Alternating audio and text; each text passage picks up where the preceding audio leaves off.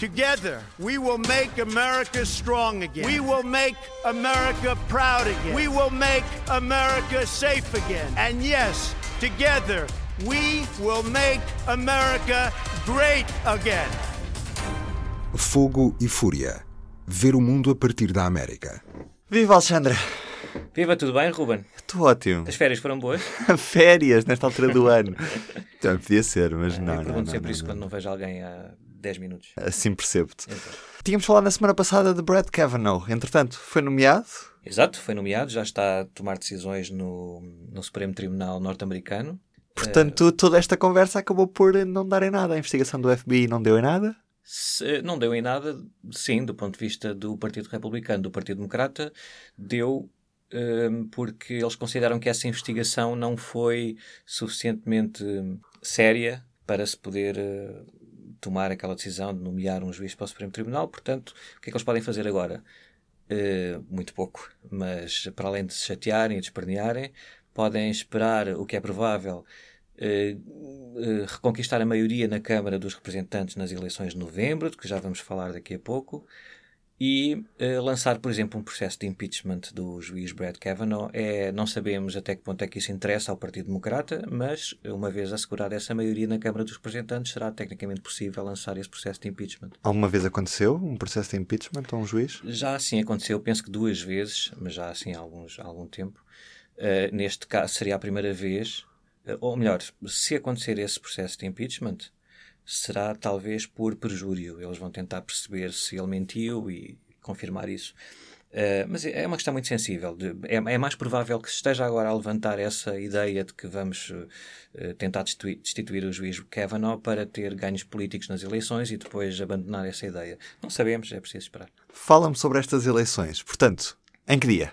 Uh, no dia 6 de novembro, Uma terça-feira? uma terça-feira. Já agora, porquê uma terça-feira? Os americanos não trabalham nesse dia? Boa pergunta. Os americanos trabalham nesse dia e parece que trabalham quase todos os dias, como todos nós hoje em dia, não é?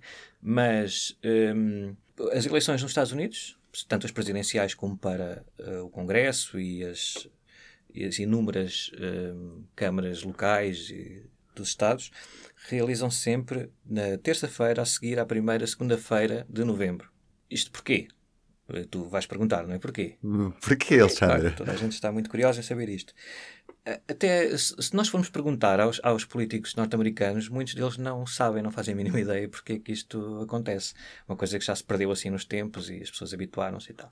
Por acaso, há, hum, há dois anos, justamente nas eleições presidenciais, houve um grupo, eh, uma organização, uma pequena organização americana, que hum, fez uma coisa engraçada, uma espécie de passatempo com prémios e tudo, que era eh, pedir aos, aos eleitores que confrontassem os responsáveis políticos de- de- da sua região, ou candidatos à Câmara dos Representantes, ao Senado, seja o que for, que f- eh, depois fazerem essa pergunta e gravarem em vídeo a resposta. Why Tuesday? Do you know why we vote on Tuesday? No. Então, os prémios, se fosse um candidato eh, à, à Câmara dos Representantes, era, essa pessoa ganharia, por exemplo, 500 dólares, se o candidato acertasse. Se fosse um. Depois tinha coisas engraçadas, porque obviamente ninguém ia fazer isso, mas se fosse a Presidentes da República, inclu- incluindo o George Bush ou antes, era 5 mil dólares que se ganhava. Pronto, se eles soubessem a resposta a essa pergunta, porquê à terça-feira. Eh, Portanto, nós já, aqui já ficamos a saber que, que é uma questão que é normal que ninguém saiba, porque né, aparent- aparentemente nem os políticos eh, norte-americanos sabem.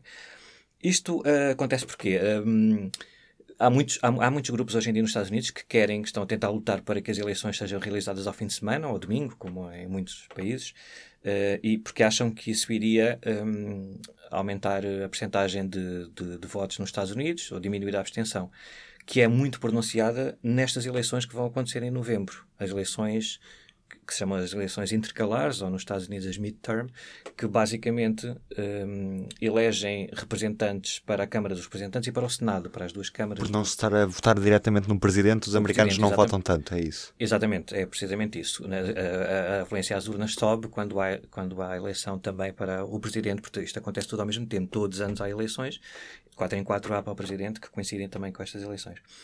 Um, e na terça-feira, já, já me estava a perder, vês? Terça-feira porquê? Porque isto remonta a 1845. Já viste? Nós uh, estávamos cá, estávamos cá. Google, ainda não existia em 1845. Na altura, pronto, aquilo estava assim cheio de zonas rurais, pouco povoadas e agricultores e não sei o quê. E foi preciso arranjar um dia da semana que fosse mais prático para que todas as pessoas pudessem votar. Portanto, na altura havia uma preocupação com a afluência às urnas, mas uma preocupação totalmente diferente da que existe hoje em dia por causa da mobilidade. Hoje em dia ninguém se preocupa com, quer dizer, não se preocupam muito com o tempo que as pessoas vão demorar a chegar às urnas, como em 1845, com carroças e aquelas coisas, não sei o quê. Então, em 1845, o que acontecia? Em novembro, já tinha acabado a época das colheitas, mas, mas o mau tempo, assim, daquele mesmo muito mau, ainda não, ainda não tinha chegado a, a muitas partes dos Estados Unidos. Portanto, ao sábado, os agricultores trabalhavam, era dia de trabalho. Ao domingo, iam para a igreja. E à quarta-feira havia mercado em muitas zonas, dessas zonas eh, pouco povoadas e rurais. Então, calculou-se que a terça-feira seria o dia mais indicado para as pessoas poderem sair, por exemplo, à segunda-feira, porque por causa das carroças podiam demorar um dia a chegar lá aos sítios para votar. Então ficou terça-feira e depois, como muitas outras coisas que acontecem em muitas áreas da nossa atividade, foi ficando. Ficou, ficou e é por isso que é. E nunca o poder político quis mudar isso? Aparentemente não. Há grupos, como começámos a falar há bocado, que tentam fazer pressão nesse sentido, mas são tão pouco visíveis que aqui estamos, é terça-feira e ninguém contesta e é uma festa e pronto. Ok, então vamos falar das eleições. O que é que os americanos vão votar ao certo? Vão votar todos os representantes da Câmara dos Representantes e Senado? Uh, não. Para além disso, há também eleição para milhares e milhares de representantes a nível local. Essas eleições não nos interessam tanto aos jornalistas e principalmente aos jornalistas fora dos Estados Unidos, obviamente. Centramos-nos nestes anos mais nas eleições para as duas câmaras do Congresso. Basicamente, como nós em Portugal temos um Parlamento, só com uma Câmara, com os deputados, eles tem duas câmaras, tem, como outros países, como o Brasil, por exemplo, tem. Tem uma Câmara de Senadores, o Senado, e a Câmara dos Representantes. A Câmara dos Representantes é a Câmara Baixa, tem 435 uh, representantes, que são eleitos em todos os Estados, em vários distritos de cada Estado, por isso há tantos, e o Senado são só 100, dois senadores eleitos por cada Estado dos 50. No caso do, da Câmara dos Representantes, estão sempre, dois em dois anos, estão os, os lugares todos em jogo, portanto, 435 vão ser disputados em novembro. Mas para o Senado eh, nem sempre é assim, porque há mandatos de, com anos diferentes, porque o, o, Senado nem sempre teve 100 senadores, portanto as contas eh, deixaram de bater certo e agora eh, nem todos os anos há, estão os 100 lugares em jogo. Neste caso, neste ano em particular, em novembro, estão em jogo 26 senadores do Partido Democrata, isto é, 26 posições que são ocupadas atualmente pelo Partido Democrata, e 9 apenas que são ocupadas por senadores do, do Partido Republicano. Portanto, aqui, já aqui há uma desvantagem, ou há uma vantagem para o Partido Republicano. O Partido Republicano, vamos dizer isto, o Partido Republicano está em maioria nas duas câmaras. Basicamente, isto é importante porque as câmaras são os sítios onde se decidem as leis e, e tal. Ainda para mais, como nós sabemos, o Partido Republicano tem um presidente na Casa Branca, portanto, à partida estaria ali tudo preparado para eles poderem aprovar todas as propostas de lei que quisessem executar. Não tem acontecido isso assim, mas uh, não é por estas razões. Facto, o Partido Republicano está em maioria no Senado. Tem 51 senadores contra 49 do Partido Democrata, que também não é bem assim. O Partido Democrata tem 47 senadores e dois foram eleitos como independentes, um deles o conhecido Bernie Sanders, no Vermont, mas estes dois senadores independentes uh, votam juntamente com o Partido Democrata, portanto, para todos os efeitos, considera 51 do Partido Republicano, 49 do Partido Democrata. Como estão em jogo 26 lugares do Partido Democrata e só 9 do Partido Republicano, e o Partido Republicano já está em maioria, vemos que é muito difícil para o Partido Democrata conseguir recuperar esta maioria no Senado. Já agora uma curiosidade, porquê é que não há nenhum dos pequenos partidos a intrometer-se nesta luta? Porquê é que não se consegue eleger senadores de um partido libertário? De... É, as máquinas políticas do Partido Democrata e Republicano são para termos uma ideia, quando nós olhamos aqui para Portugal e vemos as máquinas do PS e do PSD, por exemplo, e dizemos que são muito maiores do que o do Bloco de Esquerda ou que o de partidos ainda mais pequenos, lá então não tem nada a ver. Aquilo é o Partido Democrata e o Partido Republicano. O resto são coisas perfeitamente residuais. O terceiro maior partido lá uh, muda, de, mas, mas basicamente é o dos independentes. É? As pessoas candidatam-se como independentes, que depois acabam por, por se juntar a um dos outros partidos em termos de votação, ou são mais próximos de um ou de outro em termos de ideais um, ou do Partido Democrata ou do Partido Republicano. É assim há décadas e décadas e séculos. É difícil, eh, basta olharmos para os números e é difícil que o Partido Democrata eh, reconquiste a maioria, porque na prática teria de roubar dois lugares nestas eleições ao Partido Republicano, portanto, em estados onde o Partido Republicano elegeu senadores e estão em discussão nestas eleições, o Partido Democrata, os candidatos do Partido Democrata teriam de roubar esse lugar, e isso teria de acontecer em dois estados, o que é já de si muito difícil, porque não é só roubar dois estados, é o, o Partido Democrata teria de manter esses 26 senadores, que estão em eleições em novembro, e teria de conquistar dois dos nove que os republicanos têm em jogo. É uma tarefa praticamente impossível. As, as estimativas nos Estados Unidos atualmente apontam para que há 80% de hipóteses do Partido Republicano manter a maioria no Senado.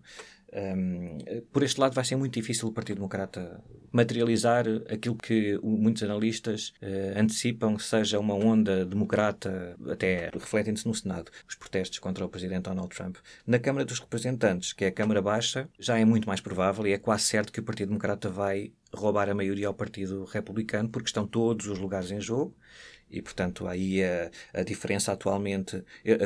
Um dos partidos precisa de 218 lugares na, na, Câmara dos Representantes para ter a maioria. Neste momento, o Partido Republicano tem 235, o Partido Democrata tem 193. Portanto, como há 435 em jogo, o Partido Democrata tem muitas e muitas hipóteses de roubar a maioria e provavelmente é isso que vai acontecer. Isto depois, na prática, reflete-se no quê? Com um Congresso dominado por democratas e um Senado dominado por republicanos Vai haver alguma diferença na política americana, na prática? Pode haver, um, no sentido de se fazer coisas é que não será, não é? Não, vai ficar ainda mais difícil fazer coisas, no sentido em que fazer coisas pode agradar, umas, umas, algumas dessas coisas agradam ao Partido Democrata, outras ao Partido Republicano. Não se tem feito muito, quer dizer, aquelas propostas mais mirabolantes do Presidente Trump, que muitas pessoas achavam uh, mirabolantes no início, como a construção do muro, etc., não estão uh, a ser materializadas, sequer com uma maioria do Partido Republicano nas duas câmaras do Senado e com um presidente do Partido Republicano na Casa Branca. Isso não está a acontecer. Então, é claro que não vai acontecer uh, a partir do momento em que o Partido Democrata roube a maioria numa dessas câmaras, na Câmara dos Representantes, na Câmara Baixa. Aí uh, o que é que acontece? Muitas propostas de lei são discutidas e aprovadas na Câmara dos Representantes, depois sobem ao Senado. Portanto, se passarem na Câmara dos Representantes, imaginemos que os votos da maioria atualmente do Partido Republicano, sobe ao Senado, como o Senado lá tem maioria, também, em teoria, poderia, estava tudo aqui preparado para que as propostas de lei que são apresentadas também em, em colaboração com a Casa Branca muitas vezes, tivessem assim uma autoestrada para passarem. Isso não tem acontecido com o Partido Republicano a maioria nas duas câmaras e, na, e com o Presidente na Casa, Casa Branca, portanto, por maioria de razão, mais difícil será se o Partido Democrata tiver a maioria numa dessas câmaras. Portanto, trava logo uh, as, nas nomeações, por exemplo, estamos a falar um bocado de nomeação para o Supremo Tribunal. Isso não acontece porque é uma competência exclusiva do Senado, isso não passa pela Câmara dos Representantes, portanto, aí o Partido Democrata não poderá fazer nada. Pode fazer no quê? Na questão que nós estamos a falar do impeachment, por exemplo. O processo de impeachment nos Estados Unidos, já agora, para fazer aqui um parênteses, é julgado no Senado, mas começa na Câmara dos Representantes. Quer dizer, é um, é um, o, quando nós dizemos impeachment, não quer dizer que o Presidente esteja de facto destituído. É o processo de impeachment que tem de ser aberto na Câmara dos Representantes. Portanto, se o Partido Democrata estiver em maioria na Câmara dos Representantes, e se tiver razões para isso, não basta alguém apetecer-lhe uh, destituir o juiz Kavanaugh, não é? Tem de ter uh, provas de que alguma coisa aconteceu, apresenta à Câmara dos Representantes, se correr tudo bem, como o, o Partido Democrata, que estará em maioria previsivelmente, achará que está tudo bem, vota a favor da abertura do processo de impeachment. Esse processo de impeachment depois sobe ao Senado. E é o Senado que tem a tarefa de julgar esse processo de impeachment. Chama o juiz e julga, não sei o quê. Como o Partido Republicano, em princípio, continuará em maioria no Senado, está bom de ver que, se isso acontecer, eles vão chumbar o impeachment e, portanto, considera-se que o juiz Kavanaugh foi impeached mas esse processo de impeachment não, não, não, foi, não passou no Senado. Portanto, o Senado julgou, funciona como um tribunal mesmo e hum, não condenou o juiz. Donald Trump tem-se metido ao lado dos candidatos republicanos a fazer campanha ou tem-se mantido à parte desta corrida? Sim, ele, ele, o presidente Trump é dos presidentes que. Normalmente os presidentes mantêm-se ao lado dos seus uh, candidatos, do seu partido, não é? Uh, também é normal, uh, outro pequeno parêntese, é normal que um partido que tem um presidente na Casa Branca, neste caso o Partido Republicano, é normal que nestas eleições intercalares sofra um bocado, seja um bocado penalizado, não é? Porque geralmente os presidentes podem ser mais ou menos populares, mas nunca são assim tão populares que sirvam de eh, mais valia aos partidos nestas eleições. É um bocado como cá, não é? Às vezes, quando há as autárquicas, os partidos que estão no governo às vezes também são penalizados. Pronto, é, é uma coisa mais ou menos normal. O presidente Trump, sim, a, a, a, a, especificidade do presidente Trump e do Partido Republicano na, nas eleições para este ano é que o Presidente Trump não é o tradicional republicano, não é? Portanto, obviamente, há candidatos do Partido Republicano que se identificam muito mais com o Presidente Trump, com o seu estilo, e que em alguns estados isso serve, é uma mais-valia, porque aquele eleitorado é, já provou que gosta muito do Presidente Trump, votou nele nas presidenciais, ou os valores culturais partilhados ali naquela zona são assim, e portanto o próprio Partido Republicano também tenta, como o Partido Democrata do seu lado, tentam eh, enviar ou estimular ou patrocinar eh, candidatos eh, que sejam os mais certos para aquelas zonas, não é? que tenham mais possibilidades de vencer. Há candidatos do Partido Republicano claramente que hum, se revêem no Presidente Trump e que o Presidente Trump tem todo o gosto em apoiá-los. Não é? Alexandre, cá estaremos nas próximas semanas a falar sobre isto. Muito obrigado. Nada, então até à próxima. No próximo podcast de Fogo e Fúria vamos falar sobre o que está verdadeiramente em causa nas eleições para o Congresso americano. Mais do que umas eleições, podemos ter uma espécie de referendo à presidência Trump? É subscrever. E ficar atento. Together, we will make America strong again. We will make America proud again. We will make America safe again. And yes, together, we will make America great again. Fogo e Fúria. Ver o mundo a partir da América. Subscreva este e outros programas no iTunes, SoundCloud e aplicações móveis.